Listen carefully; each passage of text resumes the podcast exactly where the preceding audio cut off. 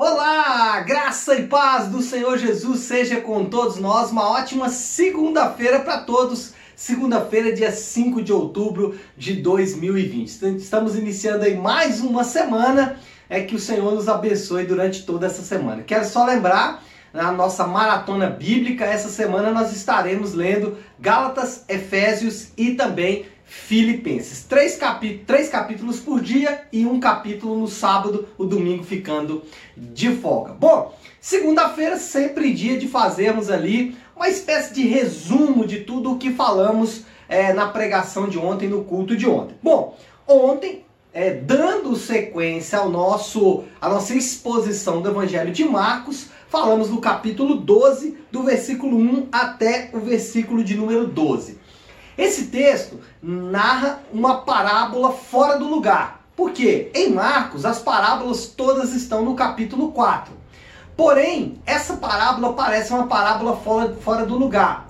Isso nos dá exatamente a ideia da importância e do significado desta parábola. Qual parábola que é essa? Jesus vai usar um texto que está no livro de Isaías, que conta exatamente esta parábola de um homem que tinha uma vinha, preparou toda essa vinha, arrendou para uns homens e foi embora.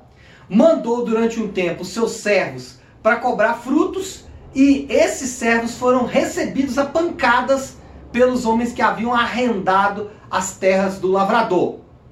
Até que o dono da vinha envia o seu próprio filho, que aqueles homens pensam o seguinte: vamos matar porque esse é o herdeiro, e se matarmos o herdeiro, a vinha será nossa. Bom, os temas centrais dessa parábola, os, os, o, o, o tema principal que Jesus fala, queria falar nessa palavra, opa, parábola, eram dois.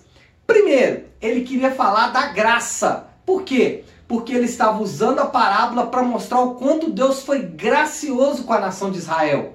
Deus escolheu Israel apesar de Israel não ter absolutamente nenhum mérito humano. Israel nunca foi uma grande nação em termos de filosofia, de pensamento, nunca foi uma grande nação em termos culturais ou científicos e nunca foi uma grande nação em termos militares.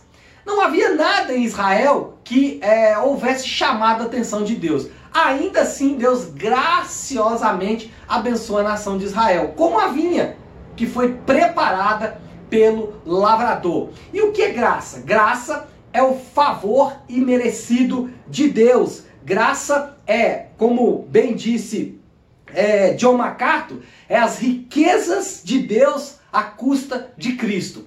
E nós é, é, fomos alvos da graça de Deus. Paulo, ele vai usar a graça, aliás, vai usar a graça não, a graça ela tem uma série de aplicações no Novo Testamento e Paulo vai fazer uma aplicação que é muito comum.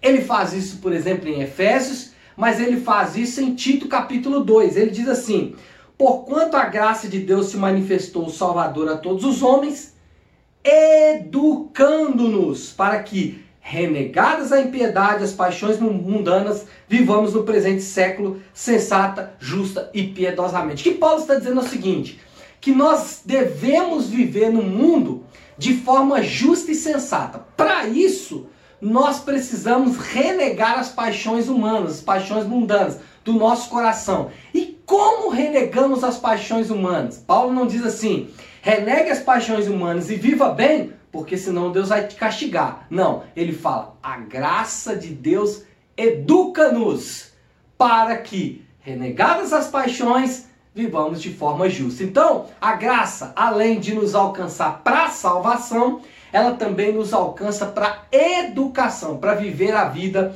cristã. A graça nos tira o orgulho, porque nós sabemos que o que levou Cristo para a cruz foi o nosso pecado, então não temos do que nos orgulhar mas também nos tira a insegurança, porque sabemos que uma vez alcançado pela graça, o amor dele é tão grande que nós não vamos conseguir usar esse amor e um dia ficar sem ele. O segundo assunto central, vou ter que falar bem rapidamente, é sobre a fé.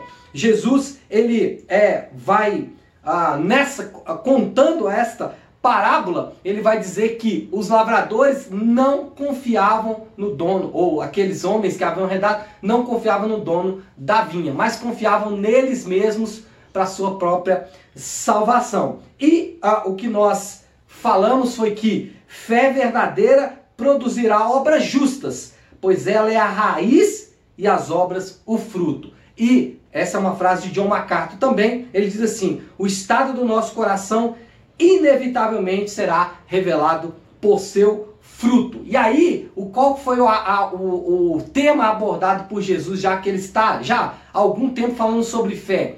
Aqueles homens eles tinham uma fé desordenada. Eles acreditavam que é, ao cumprir os mandamentos, ao serem boas pessoas, eles seriam salvos. Ou seja, eles estavam confiando neles mesmos. O que Jesus está fazendo já desde o início do capítulo 11 é reordenar a fé daqueles homens. A fé bíblica, ela tem um objeto definido que é Jesus. Então a fé bíblica ela tem que sempre remeter a Jesus. É? E ela tem uma mensagem definida. A fé bíblica não é um conjunto de mensagens qualquer. É a mensagem da a mensagem da fé bíblica é como viveu, morreu, ressuscitou e voltará o Filho de Deus. Então, basicamente foi isso que nós abordamos ontem. Graça e fé, dois pontos importantes na vida cristã.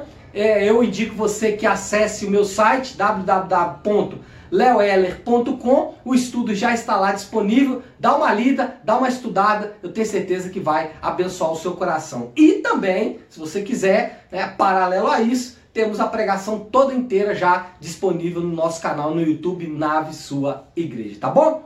Deus abençoe, ótima segunda-feira para todos.